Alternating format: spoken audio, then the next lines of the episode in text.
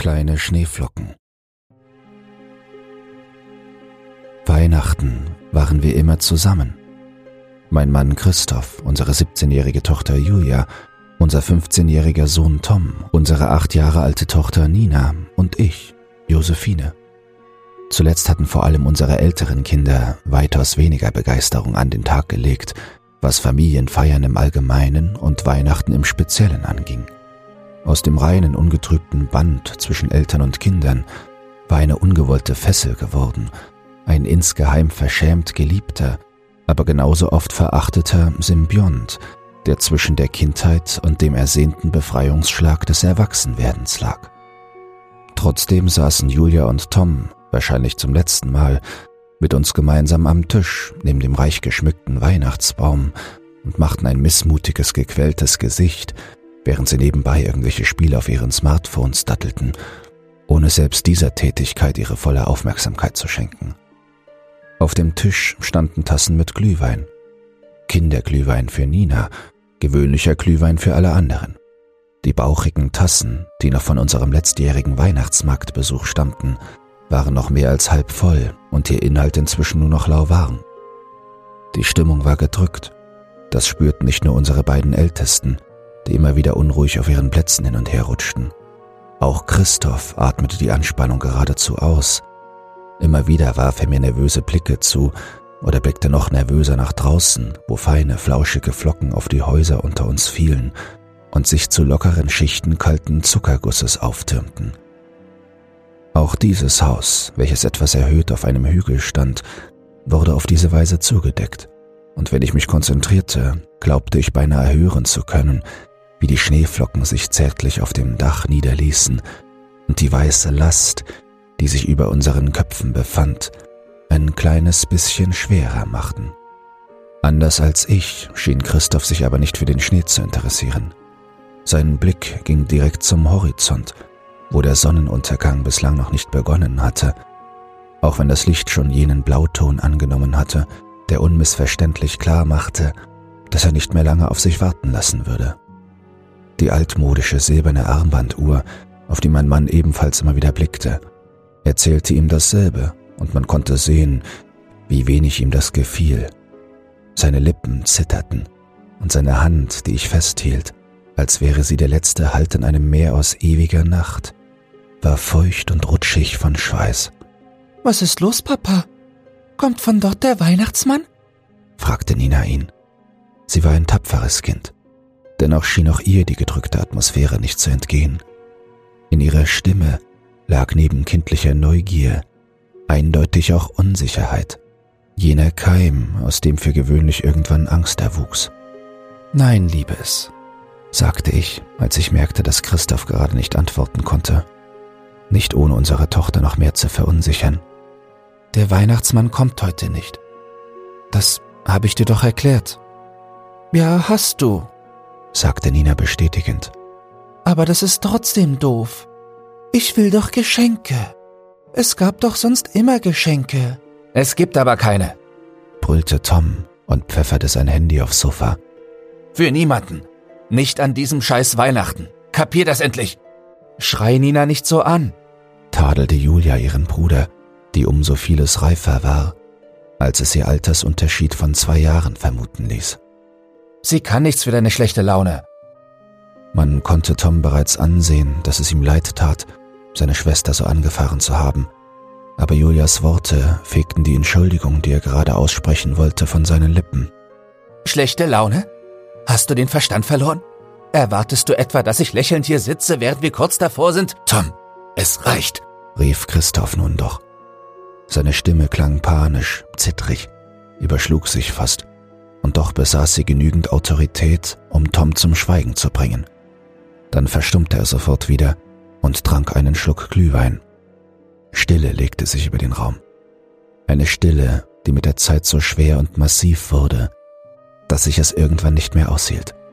Was haltet ihr davon, wenn ich euch die Geschichte von der kleinen Schneeflocke vorlese? schlug ich vor. Das Buch hatte ich bereits neben mir auf die Sofalehne gelegt. Ich selbst hatte mir diese Geschichte vor einigen Jahren ausgedacht und ein Buch daraus gemacht. Seitdem war es so etwas wie Familientradition geworden, dass ich daraus vorlas. Oh ja, rief Nina begeistert, die die Geschichte noch mehr liebte als Tom und Julia, als sie in ihrem Alter gewesen waren. Das wäre ganz toll.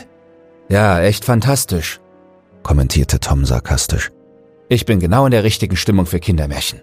Es kommt nicht immer nur auf dich und deine Wünsche an, antwortete Julia.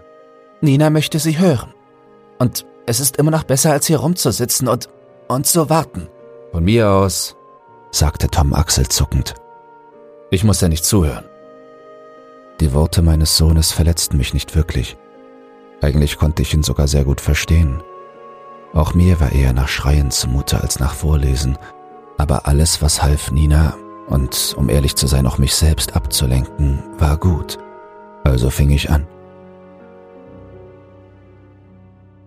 Christi war eine Schneeflocke, eine wunderschöne Flocke, deren zarter Körper aus lauter feinen filigranen Mustern bestand.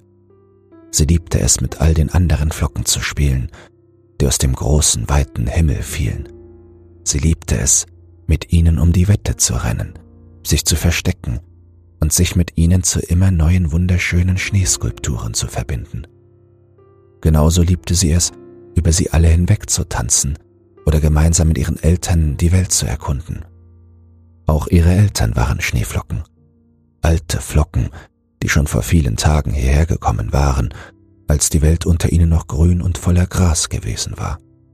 Eine gefährliche Zeit, wie ihre Mutter ihr berichtet hatte. Eine Zeit, in der der Wärmetod jederzeit auf sie gelauert hatte und in der manchmal große vierbeinige oder zweibeinige, gigantische Riesen umgegangen waren, um die neugeborenen Flocken unter ihren Füßen zu zerquetschen. Ihre Mutter hatte sie nicht geboren, denn wie jeder weiß, werden Schneeflocken im Himmel geboren. Aber dennoch war sie ihre Mutter und ihr Vater ihr Vater denn die beiden hatten sie adoptiert, als sie gerade erst gelandet war und nicht gewusst hatte, wo sie hingehörte und was sie tun sollte an diesem Ort, der so ganz anders war als die freien und grenzenlosen Weiten des Himmels.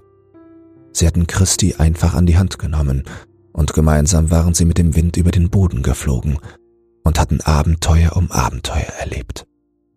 Jede Nacht, wenn sich der Wind legte und sie mal unter dem klaren Sternenhimmel und mal unter dem wunderschönen dunklen Wolkenlaken zur Ruhe kamen, aus dem nach einer alten Legende der Zweibeiner manchmal neue Geschwister geschüttelt wurden, erzählten sie sich Geschichten, Geschichten, die sie von den anderen Schneeflocken gehört hatten oder die sich die Bäume, Gräser und die gigantischen Vier- und Zweibeiner erzählten.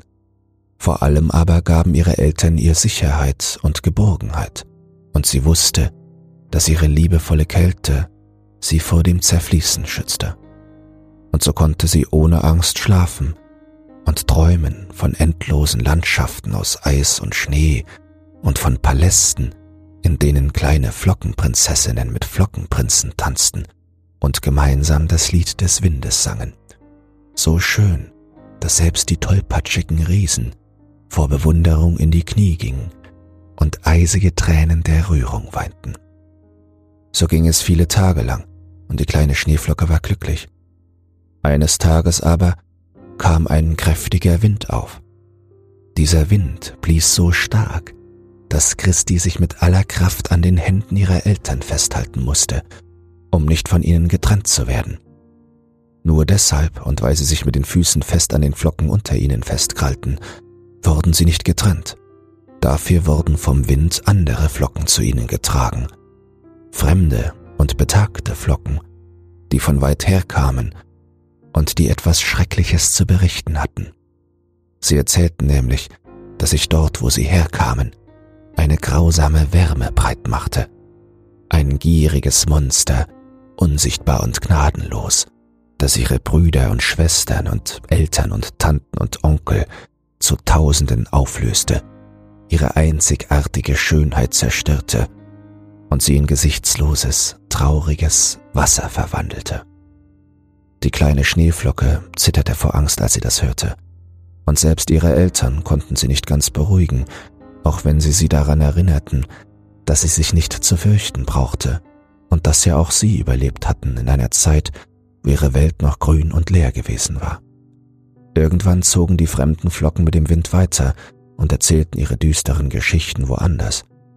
Doch in dieser Nacht tat Christi kein Auge zu und hatte schreckliche Albträume vom Zerschmelzen, davon, wie ihre Hände und Füße sich auflösten und ihre schönen Muster verklumpten und zerfielen.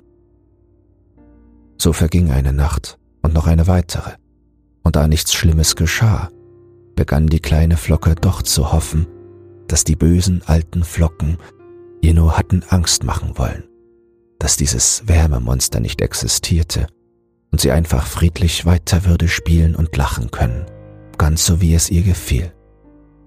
Die anderen jungen Flocken und auch die meisten der älteren begannen ebenfalls an der Geschichte vom Wärmemonster zu zweifeln, und warum auch nicht? Nie hatten sie so etwas gesehen, und der Wind blies so kalt und stark wie eh und je. Am dritten Tag aber spürten sie alle, wie der Wind sich wandelte, und wenn die kleine Flocke ihre Augen ganz stark anstrengte, konnte sie grünes Gras am Horizont sehen, wo bisher nur die weißen und silbernen Haare der anderen Flocken geglitzert hatten. Da hatte Christi wirklich Angst, und sie war nicht die einzige. All die Flocken um sie herum begannen in Panik zu schreien und zu weinen und nach dem lieben Wind zu rufen, der sie dorthin bringen sollte, wo das Wärmemonster sie nicht fressen würde. Aber der Wind erhörte ihre Bitten nicht, und selbst wenn er es getan hätte, hätte ihnen das keinen guten Dienst erwiesen. Denn das Monster fraß nicht nur von einer Seite, egal wohin die kleine Flocke blickte, überall sah sie frisches Grün in der Ferne aufblitzen und die anderen Flocken hilflos zerfließen. Das Monster fraß sie alle ohne Mitleid und Reue, und es dauerte nur wenige Stunden, bis fast alle ihre Brüder und Schwestern in Wasser verwandelt worden waren, welches einfach im Gras versickerte und von der riesigen Flockenstadt nicht mehr geblieben war als ein etwas mehr als fußballgroßes Gebiet. Alles wird gut, mein Schillerstern, sagte ihr Vater zu ihr, während das unsichtbare Monster immer näher an sie heranrückte und Christi bereits selbst spürte, wie ihre geschmeidigen Glieder steif und hart zu werden begannen. Auch sie würde am Ende schmelzen. Das war ihr nun klar, und die Tränen, die sie deswegen weinte, waren nicht länger kalt und gefroren, sondern beinahe so warm wie der Atem des Wärmemonsters, und sie gruben tiefe Furchen in ihren wunderschönen kleinen Flockenleib. Weine nicht, mein Kind, sagte da ihre Mutter, der es kaum besser erging als ihr selbst, und sie begann ein Lied zu singen. Es war jenes alte Lied, das sie vor vielen Tagen zusammen erdacht hatten und das sie auch in ihren Träumen gehört hatte. Es berichtete von der Weisheit der Gletscher, der Schönheit der Kälte und dem Flug durch die Winde und von Arktika, dem Land der ewigen Schönheit, wo jede Flocke in Frieden leben konnte.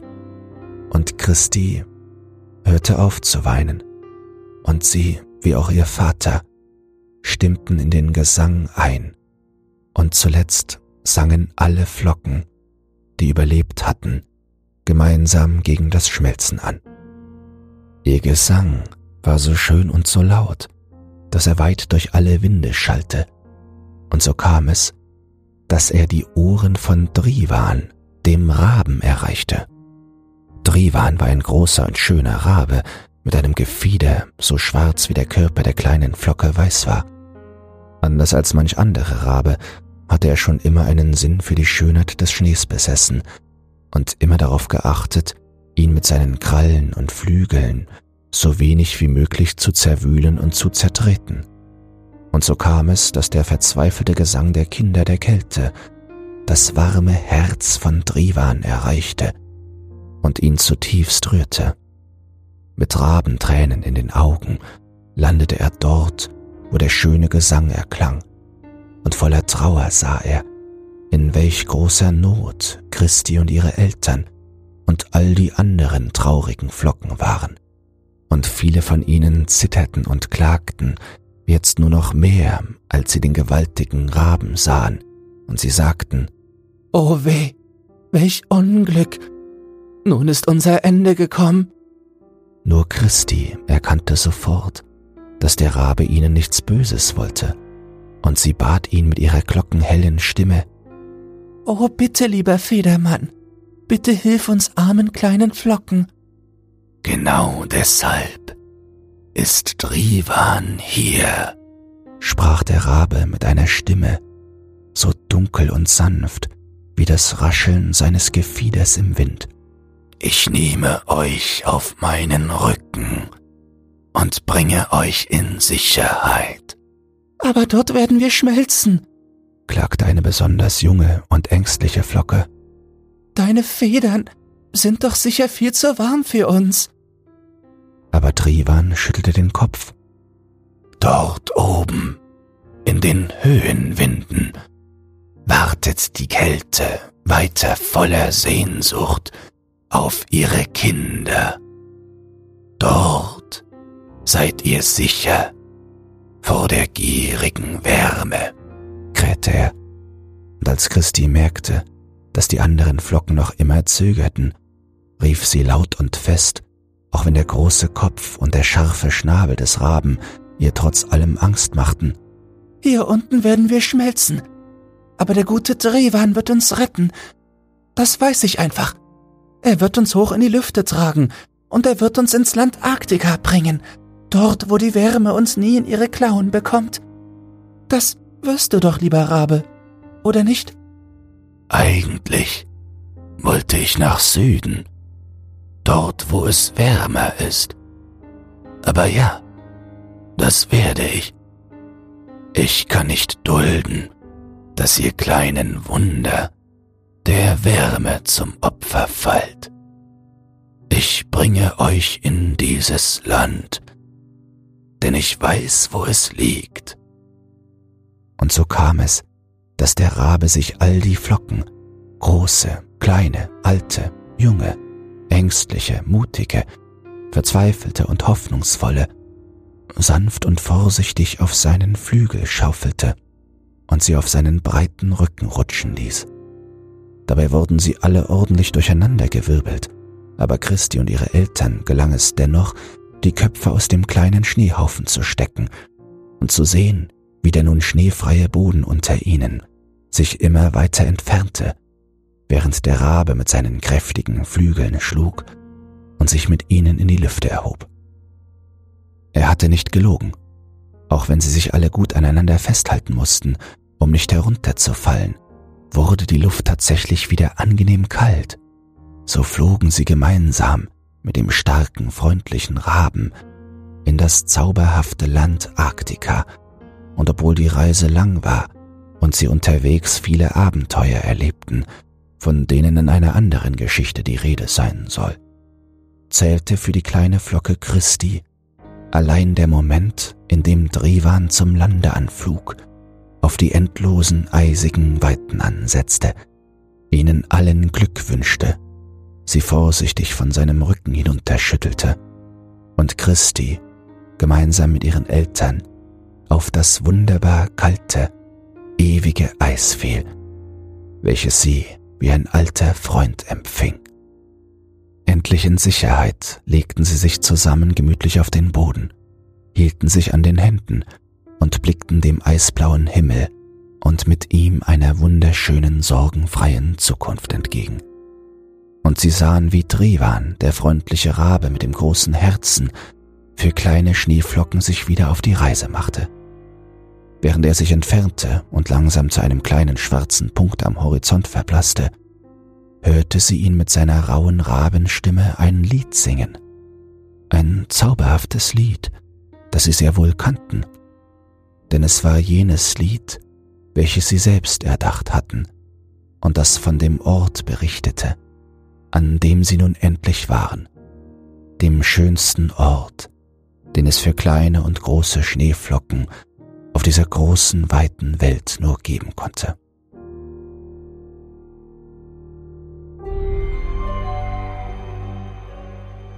Wieder herrschte Stille in dem festlich geschmückten Wohnzimmer, das mir mit einem Mal wieder so fremd vorkam. Wie sehr hätte ich mir gewünscht, nur wenigstens bei uns zu Hause zu sein. Aber unser Zuhause gab es nicht mehr. Die Sonne ist fast untergegangen, kommentierte Christoph. Seine Hand war fast so kalt und leblos wie die einer Leiche, und ich wusste nicht, wie viel davon seiner Angst geschuldet war und wie viel andere Gründe hatte. Außer Nina wusste jeder von uns, was der Sonnenuntergang bedeutete, was die Nacht bedeutete. Trinkt euren Glühwein aus. Es bleibt nicht mehr viel Zeit, sagte ich mit belegter Stimme und blickte in die gequälten Gesichter meiner Kinder. Es war nicht nur die Angst. Wie auch ich mussten sie unter Schmerzen leiden. Großen Schmerzen. Aber sie verbargen sie. Verbargen sie für Nina. Nicht mehr viel Zeit wofür? fragte Nina und verfiel kurz darauf in einen Hustenanfall, der aber schnell wieder endete. Trotzdem tat es mir weh, sie so zu sehen. Nicht mehr viel Zeit, bevor der Nachtisch kommt. Ich hab Schokopudding gemacht. Dein Lieblingsessen. sagte ich so fröhlich, wie es mir möglich war. Wir. Wir müssen ihn schnell essen, bevor du ins Bett musst. Ich hab Bauchweh. Ich weiß nicht, ob ich was essen kann, klagte Nina. Der Ausdruck in den Augen meiner Tochter brach mir fast das Herz. Trotzdem zwang ich mich aufzustehen und meine Hand auf die Hand meiner Tochter zu legen. Du musst nur deinen Glühwein trinken, dann wird es dir besser gehen, sagte ich zu Nina und führte ihre kleine Hand zur Glühweintasse. Glaub mir, mein Schatz, ermutigte ich sie und kam mir vor wie eine kranke Psychopathin, auch wenn ich wusste, dass das hier eine Gnade war. Nina hob die Tasse etwas, trank aber noch nicht weiter. Aber Glühwein macht doch nicht gesund, widersprach mein Mädchen, das viel klüger war, als gut für sie war. Dieser hier schon, sagte ich mit dem schmerzhaftesten Lächeln meines Lebens. Da ist Medizin drin. Noch immer zögerte Nina. Schau, wir trinken auch, sagte ich und blickte nacheinander zu Christoph, Julia und Tom, während ich demonstrativ mein Glas hob. Gemeinsam tranken wir alles aus, bis auf den letzten Tropfen. Julia und Tom sahen mich mit einer Mischung aus Trauer, Angst und verzweifelter Tapferkeit an. Ich war so stolz auf die beiden, so unheimlich stolz. Christoph hingegen starrte weiter zum Horizont, wo die Sonnenscheibe bereits zu mehr als zwei Dritteln verschwunden war und die herabschwebenden Flocken in ein schwindendes, blutrotes Licht tauchte. Aus irgendeinem der Häuser am Rande des Tals erklang Weihnachtsmusik. Nicht jeder beging das Ende so still und besinnlich wie wir. Vielleicht hofften sie auch nur, ihnen auf diese Weise zu gefallen es würde nicht funktionieren. Das hatten so viele vor ihnen bereits feststellen müssen. Endlich trank auch Nina ihren Kinderglühwein aus, und ich konnte nicht mehr verhindern, dass mir die Tränen kamen. Was ist, Mama? fragte sie. Gar nichts, Schatz. Ich bin nur so froh, dass ihr alle bei mir seid, sagte ich unter Tränen. Gleichzeitig spürte ich, wie eine ungekannte Müdigkeit nach mir griff. Auch Tom und Julia hatten sich bereits hingelegt und hielten die Augen nur noch mit Mühe wach, und selbst Christoph hatte es aufgegeben, zum Horizont zu starren. Die Magenschmerzen waren zum Glück nur vorübergehend. Was danach kam, sollte einfacher werden. Was ist mit dem Pudding? Essen wir jetzt den Pudding? fragte Nina, die entgegen ihrer eigenen Worte und trotz ihrer Magenschmerzen die Aussicht auf Süßes nicht einfach abtun konnte. Später, Schatz. Mama ist müde. Lass uns ein kleines Schläfchen halten. Nina wollte anscheinend protestieren, Aber dann rieb auch sie sich die Augen. Siehst du, Liebes? sagte ich. Auch du bist müde und solltest dich jetzt hinlegen. Wie die kleine Schneeflocke? fragte Nina gähnend. Genau, mein Schatz. Wie die kleine Schneeflocke, sagte ich und musste bereits selbst gegen die Müdigkeit ankämpfen. Ich sah noch zu, wie meiner Tochter die Augen zufielen, bevor auch ich mich in die Couch sinken ließ. Ich spürte Christophs Hand, die nun so kalt war, dass ich mir nicht sicher war, ob er noch lebte oder schon von uns gegangen war. Meine Glieder waren schwer von jener chemischen Müdigkeit, die leider nicht so sanft und angenehm war, wie ich es mir erhofft hatte. Aber immerhin würden wir vor ihnen in Sicherheit sein. Sicher vor jenen Wesen, von denen einige sagen, dass es sich um Geschöpfe aus einer anderen Galaxie handelte. Andere hingegen waren der festen Überzeugung, dass es Monster waren. Monster, die unseren Albträumen entstiegen waren, um uns zu quälen und zu vernichten. Und wieder andere sprachen von Engeln, von Engeln, die genug davon hatten, immer nur gütig zu lächeln und sich als selbstlose Beschützer der Menschen zu gerieren, und die all ihren angestauten, über Äonen gewachsenen und verborgenen Hass nun hemmungslos entluden. Ich selbst wusste nicht, was davon der Wahrheit entsprach, falls überhaupt eine dieser Theorien richtig war. Alles, was ich wusste, war, dass sie ganze Städte ausgelöscht hatten, ganze Regionen und Länder, und ich wusste, dass sie keine Gnade kannten. Das hatten jene Journalisten und Augenzeugen, die sich am Rande ihrer systematischen Vernichtungsgrenze aufgehalten hatten, schonungslos dokumentiert. Die Kreaturen hatten große Freude am Foltern. Einige hatten Kinder zerteilt und sie ihren Eltern zu essen gegeben. Andere hatten Menschen verstümmelt oder gehäutet und sie in Abwasserkanäle oder andere schmutzige Orte geworfen, bis sie dort qualvoll an ihren Entzündungen starben. Wieder andere hatten Menschen gezwungen, Nägel und Glasscherben zu essen oder in Behälter voller kochendem Öl zu steigen. Ihre Kreativität war so grenzenlos wie ihre Grausamkeit. Am schlimmsten aber war ihre Angewohnheit, Seelen zu stehlen.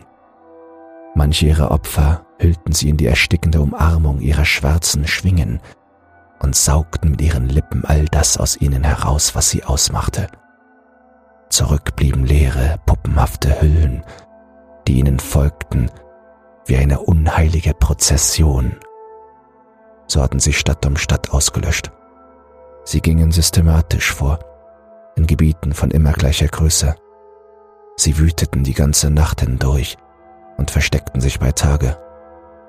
Keine Waffe der Welt konnte sie verletzen. Nicht einmal Atombomben haben geholfen, sondern das Leid nur noch weiter vergrößert. Begonnen hatte es eine Woche vor Weihnachten, und seitdem waren wir ständig auf der Flucht gewesen. Einer Flucht, die uns zuletzt in dieses verlassene, leerstehende Haus geführt hatte. Aber nun gibt es keine Flucht mehr für uns, außer dieser einen. Sobald die Sonne erst ganz verschwunden sein würde, würden sie kommen mit Donner, Gelächter und kalter Blutlust in den Augen. Tausende rotglühende Punkte vor einem pechschwarzen Himmel, die wie infektiöse Sporen auf diese Stadt hinabregneten. Sie würden durch ein selbstgeschaffenes Meer aus Blut und Qualen schreiten, bis sie letztlich auch hierhin kommen würden dann würden sie die Wände dieses Hauses wie Papier einreißen und ihre düsteren Gesichter neugierig hineinstecken, wie ausgehungerte Raubtiere auf der Suche nach Beute. Aber sie würden keine Beute finden, dachte ich, während ich spürte, wie der letzte Schlaf mich endgültig in seine Arme zog. Alles, was sie finden würden, würden fünf kleine Schneeflocken sein. Friedlich und ohne jede Angst. Kleine Schneeflocken, die in eine Welt gefallen waren, deren Hitze sie nicht mehr ertragen konnten und die nun dabei waren zu zerfließen. Und kein Rabe kam, um sie zu retten. Doch eine Sache tröstete mich, und es war der letzte Gedanke in meinem Leben. Weihnachten waren wir immer zusammen. Sogar heute, am Ende von allem.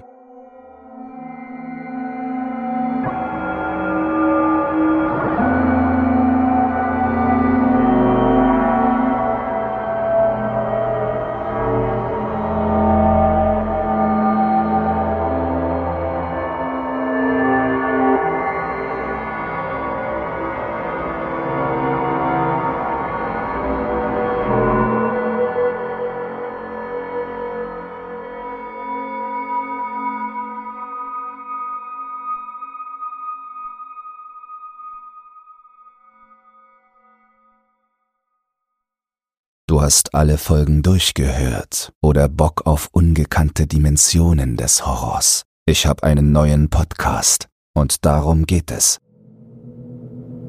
Secure, Contain, Protect, Sichern, Bergen, Beschützen. Es gibt Dinge, die sich in unseren Albträumen einnisten. Bizarre Dinge, abgründige Dinge, grausame Dinge. Die SCP Foundation wurde gegründet, um die Menschheit vor unaussprechlichen Wesen zu schützen, von deren Existenz sie nichts wissen will. Und diese Wesen haben Akten, jede Menge Akten.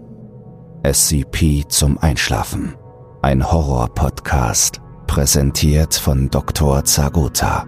Neue Akteneinsichten, jeden Montag um 21 Uhr, überall wo es Podcasts gibt. Den Link findest du in den Shownotes.